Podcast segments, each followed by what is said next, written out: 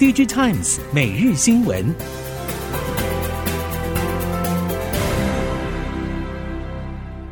听众朋友们好，欢迎收听 DigiTimes 每日新闻，我是翁方月，现在为您提供今天的科技产业新闻重点。首先带您关心，受到疫情红利与矿潮结束以及全球经济转弱等因素影响。全球 PC DIY 通路需求从去年下半明显下滑，品牌绘图卡价量崩跌，而主机板和处理器买气也同步急冻。台湾四大品牌主机板厂合计二零二二年全年出货比二零二一年大减将近千万片，而由 PC 平台三雄 Intel、超微与 NVIDIA 业绩疲弱显见，Intel 甚至第四季出现亏损，今年内还难以转亏为盈。不过，由于跌势猛烈，应该已经到了谷底，因此重厂预估已经无法再下跌。华硕、技嘉与华擎今年力拼止跌，而出乎意料的是，微星相对乐观，预估出货将回升显著。记忆体华邦电去年第四季起针对中科厂调降价动率，但新落成的高雄厂第一阶段预计导入一万片产能。今年一月还是依照规划如期到位，并规划将以二十五 S 纳米制程进行全产能投产。尽管产业需求还是处于低迷的情况，但库存已经逐渐去化，预计第二季将可望逐步好转。尤其以 NOR Flash 产能供给较为稳定，需求回温动能也比较明朗。业界认为，整体需求处于逐步反转的过程，即使产业复苏需要时间酝酿，NOR Flash 将可望呈现平稳缓降的局面。接下来带您看到，在面板的部分，去年由于终端需求不佳，面板厂主要是透过调整产能利用率来控制供需。相关业者指出，近期六十五寸和七十五寸电视面板有小涨一到二美元，但主要集中在二三线品牌厂身上，尤其是有急单需求的业者就会被迫涨价，而且有部分业者已经接受。至于一线电视品牌厂，因为去年财务压力比较大，同时对于今年的出货展望不甚乐观，因此不愿意轻易接受面板厂涨价的要求，买卖双方的博弈战还在持续。接下来带您关心，在电动车市场，电动车、工业应用、能源是第三类半导体碳化系功率元件成长的前三大应用领域。化合物半导体供应商指出，近期某一线中系车厂朝碳化系上游材料大步跨足，横扫相关设备，让设备短缺问题加剧，造成中国碳化系产业新乱流，也让中小型碳化系材料厂苦不堪言。实际上，因为中国去年受到疫情封控和通膨以及突发解封等重大环境因素影响，政府支援力道不像过往强劲，以及有些碳化矽业者至今还没有突破生产瓶颈，加上大环境动荡，部分资方也有抽资的打算，加上大厂横空出世抢设备，形同为中国碳化矽材料端注入新乱流，都让中国中小型碳化矽厂备受考验。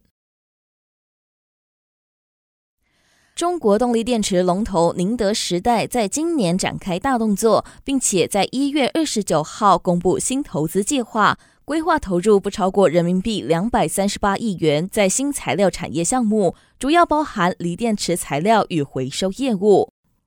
今年开年就抛出人民币百亿元规模的投资案，可见宁德时代相当重视电池回收领域。宁德时代对此也表示，这项计划有利于完善锂电池新能源产业链和电池回收业务整体战略布局，并将推动锂电池材料以及回收业务发展，保障上游关键资源与原物料供应，而且通过协同效应降低生产成本。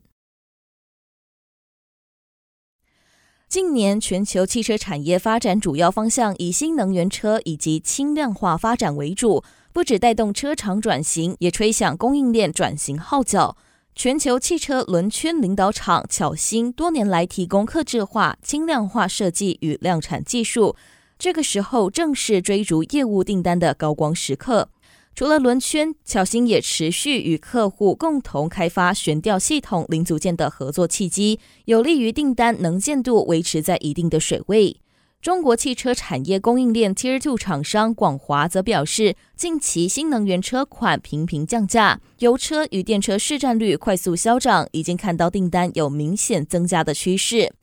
展望今年，巧芯认为全球疫情已经得到舒缓，各产业逐步复工，晶片短缺和长短料危机缓步解除之外，各国政府都相继祭出刺激终端消费者买气的政策，并且加速基础设施部件，将有利于激发车厂加速生产新车以及销售。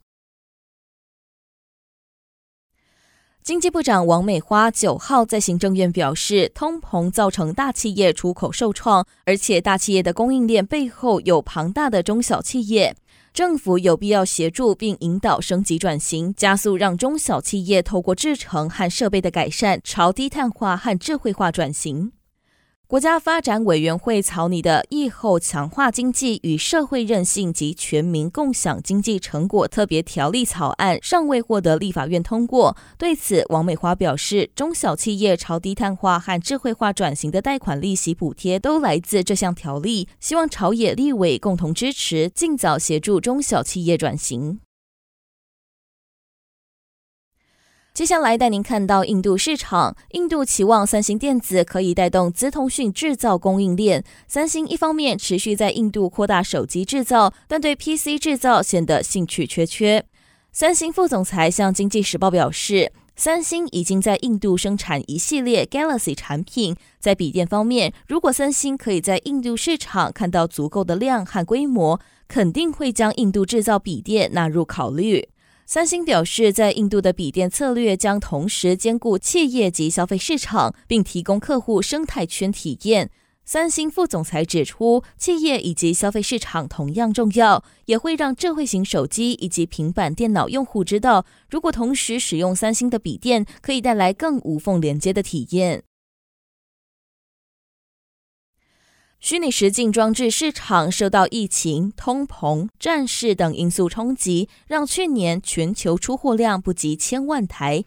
不少研究机构对今年市场需求预测也偏保守。不过，宏达电全球业务总经理黄昭颖指出，与过往比较，今年虚拟实境和延展实境市场最大的差异在于，已经更明显感受到电信业者投入的意愿与规划，而且借由终端协作、情境模拟训练、教育、医疗、设计、展览等六大应用协推，将更有利于推动 VR 以及 XR 产业朝正向发展。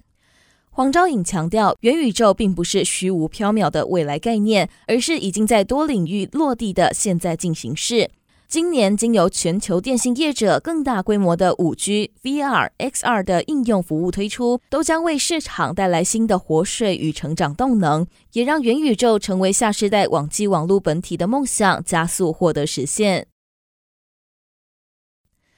以上新闻由《Digital Times》电子时报提供，翁方月编辑播报。谢谢您的收听。